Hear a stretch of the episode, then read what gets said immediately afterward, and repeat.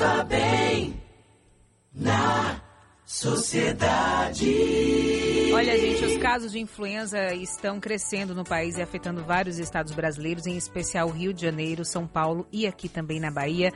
A cidade do Rio, por exemplo, já contabilizou mais de 23 mil casos da doença nas últimas semanas.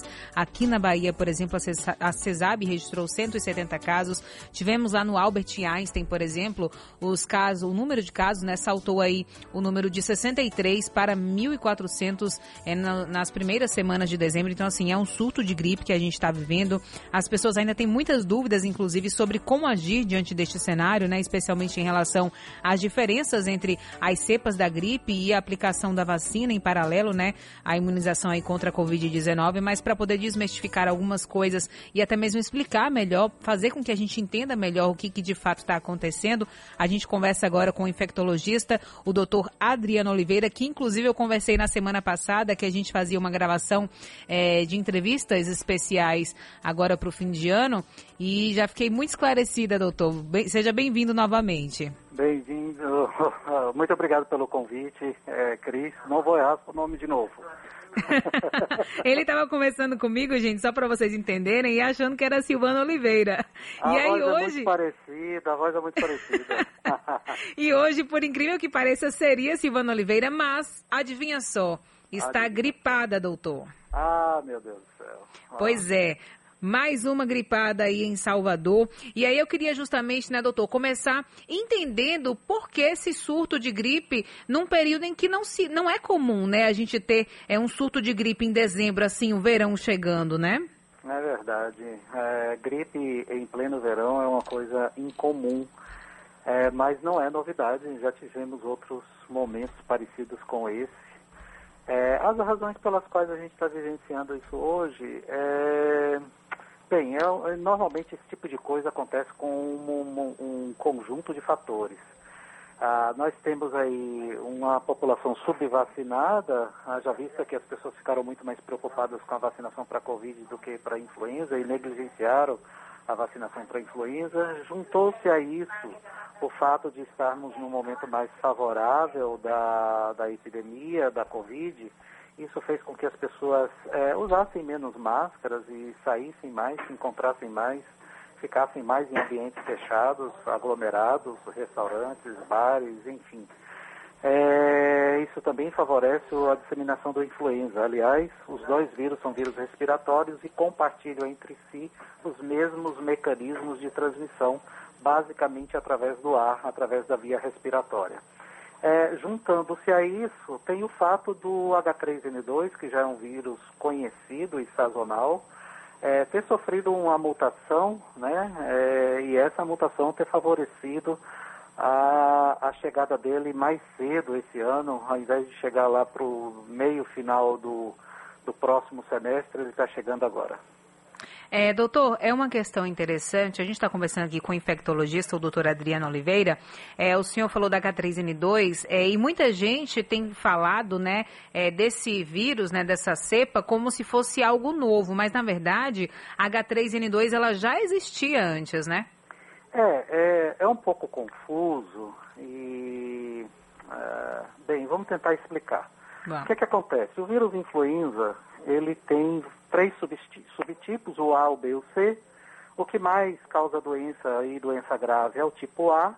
O tipo A, por sua vez, ele sofre inúmeras subdivisões que dependem de duas proteínas representadas pela letra H e N. Daí os nomes H1N1, H3N2, H5N7 e assim por diante.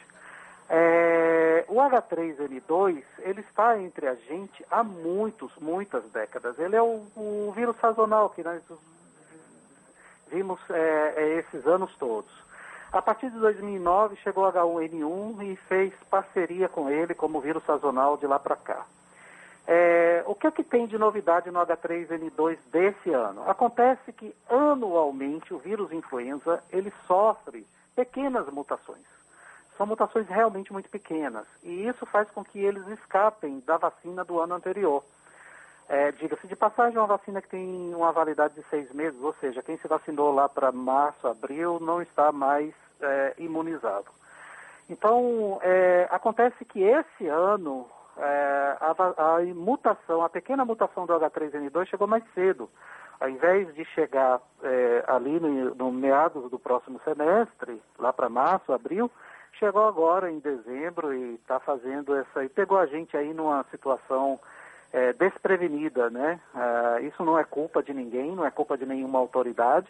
Isso é um fato da natureza e temos que lidar com ele. É, e assim, né, doutor, é, é, importante a gente deixar claro que essa vacina da gripe, ela combate também, né, H3N2? É, a vacina, uh, aí tem dois aspectos. Primeiro, a vacina uh, do início do ano já não combate mais, até porque ela já venceu, já ah. venceu o seu período de seis meses. É, e também combate pouco. Por quê? Porque esse é um vírus mutante, já é o vírus do ano que vem. Ah. É, então, a vacina desse ano combate pouco, mas melhor vacinar, porque mesmo que combata pouco, diminui um pouquinho a gravidade da doença e as chances de internação e eventualmente óbito. Agora, qual que é a diferença, por exemplo, da H3N2 para a H1N1? Do ponto de vista clínico, diferença zero. Ah, ambos causam os mesmos sintomas. Do ponto de vista epidemiológico, eles são realmente diferentes. O H1N1 é um vírus que predominante pega adultos jovens e pega muito grávidas e algumas etnias, particularmente indígenas. Já o H3N2 é o nosso velho conhecido de longas datas que pega os extremos de idade, principalmente crianças e idosos. Quando eu digo pega, é porque ele é mais perigoso nessa população, tá? Ele pega todo mundo, mas ele é mais perigoso nesses extremos de idade. Lembrem-se, logo quando foi lançada a primeira, eh, a primeira campanha de vacinação, no governo SHC ainda, a, a, a, preferência, e sempre foi a preferência, era vacinar os idosos. Uhum. Por quê? Por causa do H3N2, para você ver que ele é antigo. Ele não chegou agora, ele é uma coisa que já estava entre a gente há muitos, muitas décadas. Sim, agora sim, é, a gente ainda não chama, né, o que a gente está vivendo de epidemia. É uma epidemia. Já é uma epidemia? É uma epidemia. Quem não chama de epidemia está atrasado. Certo. É, chamar isso de um surto epidêmico é, é, é equivocado. É, nós temos uma epidemia, uma infecção generalizada na população. O volume de pessoas nas é, emergências, em hospitais, é absurdo. É, é, hoje nós temos muito mais casos de influenza do que de, de Covid no, no, nosso estado, no nosso Sim. país. É, eu soube, inclusive, que as mortes por influenza estão chegando próximo das mortes por Covid. Imagine, né? É, se já não bastasse a gente ter que lidar com a pandemia da Covid que ainda está acontecendo, ainda temos que lidar com essa epidemia de gripe. Eu queria que o senhor falasse sobre é, o risco de se ter né, essa epidemia dentro da pandemia. É, viver epidemias simultâneas não é novidade para a gente. A uhum. gente vive epidemias simultâneas todo ano. Todo ano a gente tem um surto epidêmico ou uma epidemia de dengue, chikungunya, aí vem gripes e resfriados, enfim. É, acontece que todos os holofotes agora estão voltados para esses é, é, agentes é, epidêmicos, né, por assim dizer, esses vírus e, e, e, bactérias, mais vírus, né, que estão causando essas doenças e isso causa mais, mais notícia, né, mais estardalhaço. É, o risco de viver Covid e influenza ao mesmo tempo é basicamente do ponto de vista logístico. Uhum. É, o que, que acontece? Se nós tivermos um grande adoecimento das duas doenças, e isso está para acontecer com a chegada da Omicron, é, vai sobrecarregar o sistema de saúde mais ainda. E isso vai fazer com que a gente fique numa situação realmente muito difícil. A, a chegada da Omicron, tomara que ela chegue para valer no momento em que a epidemia de gripe estiver indo embora porque aí dá uma folga em termos de leitos hospitalares e capacidade, complacência do sistema de saúde para dar conta dessas duas epidemias simultâneas. É, porque senão vai, vai ser realmente muito complicado. Do ponto de vista para o indivíduo, ah, não, não tem grandes, grandes problemas viver as duas epidemias, a não ser o fato de ter a chance de adoecer, adoecer duas vezes. E assim, os sintomas são parecidíssimos, né, doutor? Tem essa questão também, né? É verdade. Ambas são doenças respiratórias. Ambas são doenças respiratórias que atingem pulmão e vias aéreas superiores, ou seja, nariz, garganta. Então a gente tem muito espirro, dor de cabeça, hum, a gente tem muita, muita obstrução nasal, coriza, dor de garganta e tosse seca. Né? É, é, qualquer paciente que tiver esse tipo de sintomatologia hoje, particularmente aqueles que estão mais prostrados, com mais febris, é, com grande perda de apetite, aqueles indivíduos que ficam evidentemente doentes, é, esses devem procurar uma assistência médica, primeiro para diferenciar um do outro, até porque, ao contrário da Covid, nós temos medicações orais capazes de matar o vírus influenza. Uhum. Então, essa é a grande vantagem, né? É, a gente tem realmente medicações para tratamento precoce para influenza. É aquilo Sim. que se almeja fazer com ivermectina na, na Covid, que não funciona, no caso da influenza, é possível fazer com algumas medicações que nós temos no mercado. Tá certo, doutor. Queria só, antes da gente finalizar aqui, que o senhor deixasse uma mensagem, né, como um médico infectologista que é, para que as pessoas tenham mais consciência, né, ainda mais agora é as festas de fim de ano que já está aí batendo na porta, Natal já é agora é de sexta para sábado, Réveillon já é na outra semana. Eu queria que o senhor falasse sobre a importância da questão do, do, do distanciamento, né, porque as pessoas vão se ver. De fato, é, esse ano a gente percebe uma movimentação maior de pessoas se reunindo com seus familiares, né. Então, eu queria que o senhor deixasse só uma mensagem final mesmo para a gente.